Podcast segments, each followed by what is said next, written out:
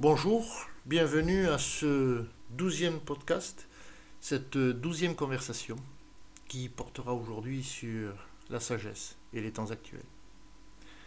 Nous verrons au cours de ces quelques dizaines de minutes que la sagesse a toujours mené de belles et grandes civilisations, que la sagesse a toujours été au fondement, à l'origine de ces mêmes belles et grandes civilisations, et que la situation actuelle de notre humanité, tout comme la situation actuelle du, cycle dans lequel se situe le cosmos, est un point bien particulier. Et ce point bien particulier nous permet de dégager, de découvrir une perspective harmonieuse, mais aussi une véritable espérance. Car la sagesse authentique, la sagesse traditionnelle, donne à chacun d'entre nous, à chaque individu, à chaque civilisation, à chaque communauté, un art de vivre, mais aussi une espérance véritable. Nous avons vu dans nos podcasts précédents que notre humanité se situe à un point bien particulier de son cycle d'existence cycle d'existence qui correspond au cycle général du cosmos. Ce point, aujourd'hui, se situe au milieu de son cycle d'existence, au point le plus éloigné de son origine. Là encore, la science confirme, s'il en était besoin, cette datation. Souvenons-nous que la sagesse traditionnelle ne mesure pas le temps sur une droite linéaire, mais bien sur un cercle non clos.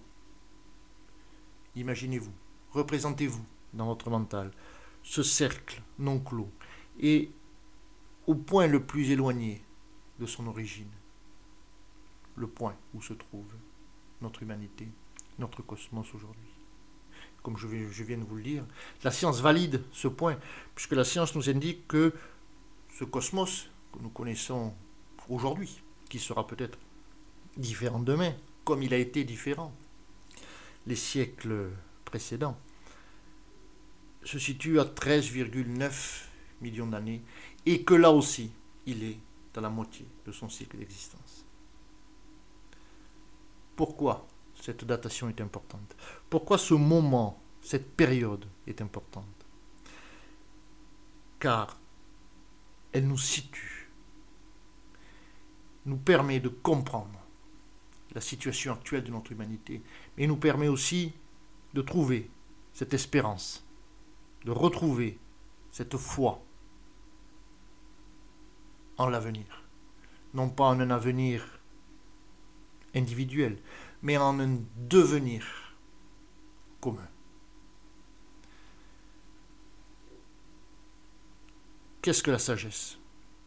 Que permet la sagesse? La sagesse permet d'être en harmonie, de nous unir, d'unir chacun d'entre nous, d'unir son cœur avec son mental et avec son physique, les gestes et la parole. Elle nous permet d'être unis avec l'autre, avec le monde du vivant, mais aussi avec le cosmos, et aussi et surtout avec l'origine. La sagesse nous donne le but de notre vie et le sens de notre existence. Comprendre, participer, transmettre. Comme nous l'avons déjà expliqué dans ces podcasts précédents, la sagesse prend à chaque moment cyclique, une forme qui correspond à cette période cyclique. Nous avons vu qu'en Occident, la période, euh, dans la période actuelle, la forme de la sagesse était une forme religieuse. cette forme religieuse nous indique que l'individu, la communauté, grâce à la prière, permet à la grâce divine de descendre sur l'homme. C'est une demande, une supplique adressée à Dieu. En sagesse, c'est la méditation, le souvenir, l'œuvre, qui nous permettent non pas d'attendre cette grâce divine, mais de nous accorder avec l'origine. Cette origine commune à chacun d'entre nous et à chacune des civilisations actuelles ou précédentes. Notre œuvre, cette méditation, ce souvenir, vont renforcer, consolider le lien qui existe entre l'origine, le cœur de l'homme, de l'individu, du commun, de l'humanité, et diffuser cette harmonie en nous et autour de nous. La sagesse nous demande d'agir, d'agir en accord avec les principes de l'origine. Et cette, euh, union, cette onde que nous allons, que nous recevons de l'origine, et que nous réalisons, que nous manifestons par des actes, par la parole, nous permet de consolider cette harmonie. Et si elle se consolide en nous, elle se consolidera naturellement autour de nous. La sagesse, ce n'est pas la soumission, c'est accepter la filiation. Et nous verrons plus tard que les mots de notre société actuelle peuvent être euh, clairement résolus si nous acceptons et si nous participons au principe éternel de sagesse. La sagesse s'adresse aux, êtres humains qui cherchent la compréhension et donc l'émancipation. La sagesse est marquée par le sceau de la justesse. La sagesse n'est pas un fratras tiède et langoureux, mais bien une exigence et une autorité. C'est cela que nous apporte la sagesse. Nous disons régulièrement dans nos podcasts que le cherchant en sagesse est un homme debout, résolu et vivant. Oui, être en sagesse, être en harmonie, c'est être résolu. C'est se libérer des chaînes qui nous entravent. Ces mêmes chaînes que nos ancêtres, que nos aïeuls, alors qu'on leur imposait ces chaînes, ont réussi à s'en dégager. Alors que nous, aujourd'hui, nous acceptons, et même au-delà, nous sommes volontaires face à ces chaînes consuméristes, face à ces chaînes qui inhibent notre besoin de compréhension. la sagesse, nous permet justement de comprendre, de participer et de transmettre. Elle nous permet au quotidien d'être nous-mêmes.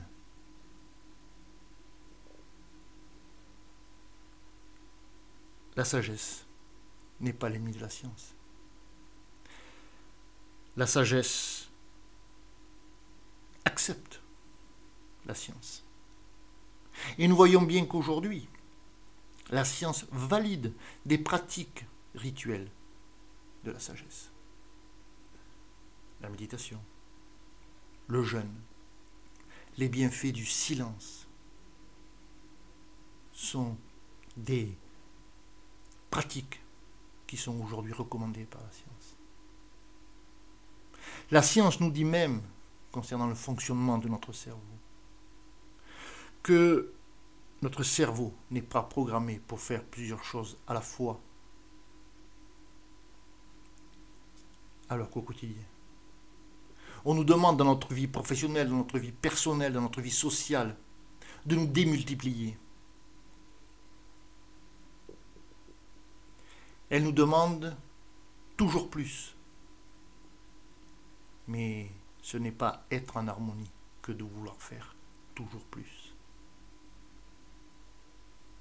La science concernant le cerveau reconnaît que le fonctionnement du cosmos a des ressemblances avec le fonctionnement de notre cerveau. Nous savons aujourd'hui que ce cosmos est en perpétuel mouvement, en perpétuel changement. Mais pour que ce changement puisse avoir lieu, pour que ce mouvement existe, des constantes sont nécessaires. Les constantes nous permettent de rester debout dans le mouvement. Elles nous permettent d'accepter ce mouvement. Elles nous permettent de nous accorder tout en gardant le souvenir de l'origine. Quelles sont ces constantes de la vie? La sagesse les trace en sept dessins. Le premier, le souvenir, l'attention. Souvenons-nous, comme nous disions tout à l'heure, de nos ancêtres, nos aïeux, qui ont libéré, qui se sont libérés de leur chaîne. L'attention. L'attention, c'est justement ne pas se démultiplier, ne pas faire plusieurs choses à la fois, être concentré, faire les choses les unes après les autres, être attentif aux paroles des uns, aux attitudes des autres, être attentif à cette fleur qui s'éveille, au pépiment de cet oiseau. Être attentif à soi.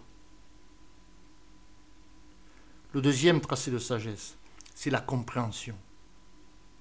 Cette compréhension de qui nous sommes, d'où nous venons et où nous allons. Cette compréhension passe par le sacré. Ce sacré que nous avons défini dans un podcast précédent, qui comprend la transcendance et l'universalité.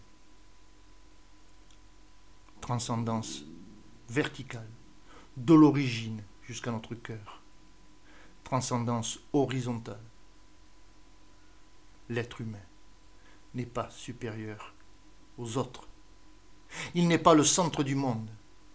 Il est un maillon de la chaîne du vivant. Enfin, l'universalité dans le sacré. C'est bien la correspondance avec cette filiation que nous avons, avec cette origine commune. troisième tracé, s'accorder, justement, à cette doctrine, à ces principes éternels immuables de sagesse. Se mettre en ordre, avec humilité et silence, l'individu ne crée pas de nouveautés en sagesse. L'individu transmet. On transmet ces principes, cette doctrine immuable, connue depuis l'origine et transmise justement par ces individus. C'est pour cela que la sagesse n'est pas nouvelle. La sagesse, elle est actuelle, elle est permanente, elle est éternelle. Humilité concerne justement ce jeu qui doit s'effacer pour devenir le nous. Silence. faire le silence du bruit, le silence des images est non seulement utile, mais rigoureusement nécessaire. Non pas pour être plus performant, non pas pour être meilleur, mais pour être accordé, pour être en harmonie, pour être en paix. Unir. Unir nos actes physiques, la parole, le geste, avec notre mental, avec notre cœur, lui-même accordé avec cette origine commune.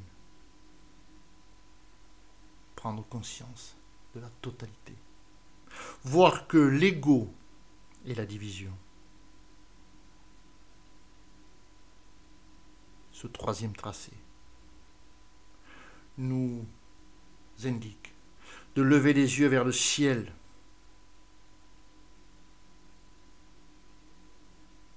Oublions-nous pour ne pas nous perdre. Le quatrième tracé, continuer cette œuvre d'harmonie, d'unité, de paix de l'origine. Participer, transmettre. Vivre sobrement, justement. Délaisser la propriété. Continuer l'œuvre. Voilà une perspective qui dépasse les temps anciens ou les temps futurs. Une œuvre actuelle que chacun d'entre nous peut accomplir à sa manière, avec ses possibilités naturelles. C'est bien cela l'essentiel. Le cinquième tracé, aujourd'hui, il est temps d'apaiser les natures apaiser les natures. Car en sagesse, nous employons, nous avons deux natures. La nature environnante, mais aussi notre nature intime.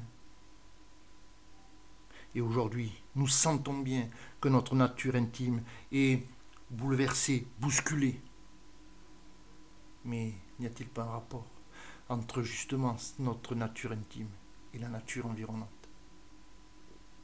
N'y a-t-il pas des conséquences sur nous-mêmes de la façon dont nous traitons et maltraitons la nature qui nous donne la vie? Le sixième tracé, consolider le commun, sublimer la dignité de l'être humain, sublimer la dignité de l'humanité. Et surtout, et c'est un des rôles essentiels pratique, sociale, dirons-nous, de la sagesse. Soutenir la dignité des plus faibles. Cesser les combats. Il ne s'agit plus aujourd'hui de combattre. Il ne s'agit plus aujourd'hui de lutter. Il s'agit de nous accorder. Abandonnons la réification de l'objet. Nous avons déifié l'homme. Nous ne réifions pas l'objet. Enfin, le dernier tracé, c'est le quotidien. C'est adopter, en quelques circonstances, une posture en sagesse, une attitude qui reprend les six précédents tracés. Ces principes de sagesse, ces tracés de sagesse ne sont pas nouveaux. Nous avons vu que, dans des podcasts précédents, que la sagesse est composée d'une écorce et d'un noyau, que ce noyau est identique depuis l'origine, et que sa forme change, que sa forme s'adapte. Mais elle n'est pas nouveauté des principes. Aujourd'hui, ressourçons-nous sur les principes et adoptons la forme qu'il convient. N'attendons pas un tel ou un tel. Nous pouvons œuvrer au quotidien en appliquant simplement cette posture de sagesse.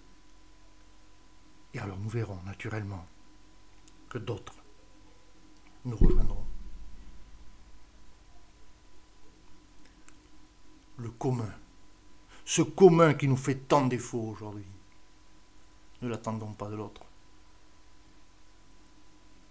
Participons maintenant.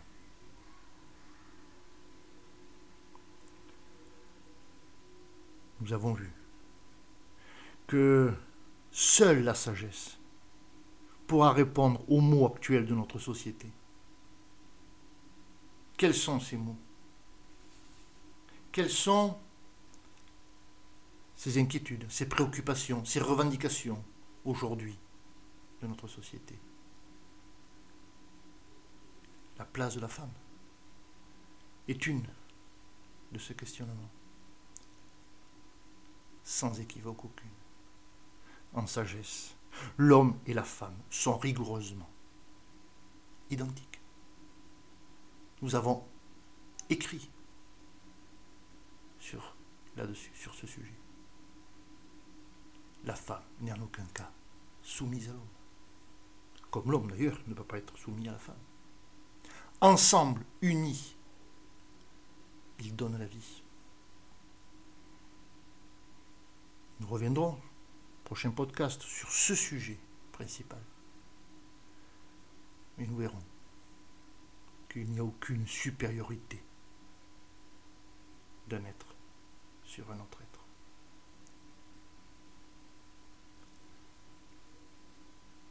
On parle aujourd'hui aussi beaucoup du genre en sagesse, le genre n'est pas une voie qui mène à l'harmonie et à la paix.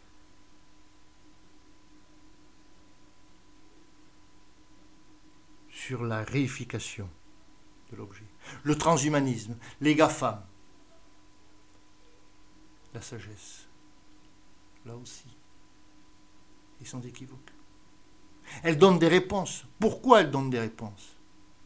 Parce que la compréhension de ce cœur authentique, immuable de sagesse, qui dépasse notre présent, puisqu'il englobe le passé, l'avenir et le présent, nous dit clairement que la surexploitation,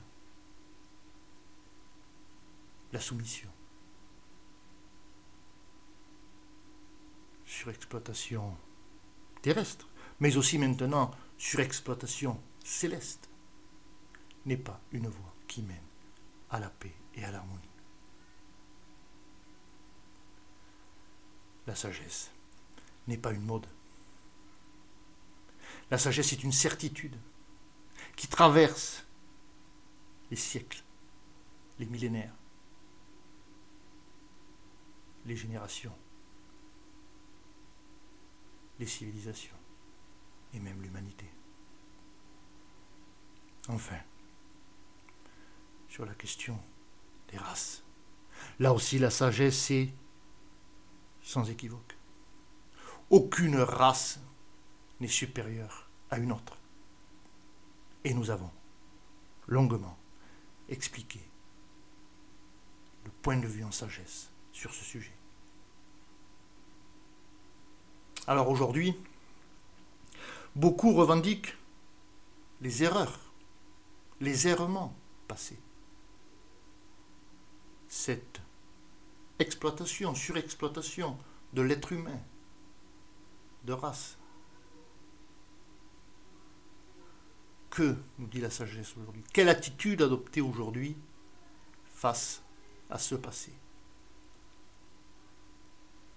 La sagesse contient dans son fondement même la réponse essentielle. Il ne s'agit pas d'oublier le passé. Il s'agit de ne pas juger. Car dans les quatre principes éternels de sagesse, ne pas juger est l'un de ces principes. Ne pas juger. Ça ne veut pas dire tout accepter. Ça veut dire ne pas condamner des actes passés. Ça veut dire tolérer que d'autres aient des points de vue, des opinions qui, soient différentes des nôtres. Mais ne pas juger. Ça veut dire aussi ne pas nous juger. Car nous juger entraîne une revitalisation de notre ego. Entraîne une revitalisation de la division. Ne pas juger ne veut pas dire être terne ou fade. Indiquons résolument quels sont les principes de sagesse, quels sont nos principes de vie. Et nous pouvons les mettre en œuvre. Simplement. Libre. N'oublions pas qu'être accordé à l'origine. Savoir qui nous sommes. Connaître, comprendre le fonctionnement de la vie nous rend justement libres de cette liberté éternelle. Donc oui, aujourd'hui, la sagesse est indispensable au temps actuel. Elle est nécessaire. Et au moment venu. Elle apparaîtra clairement dans toute sa beauté et sa simplicité. Mais nous pouvons, dès aujourd'hui,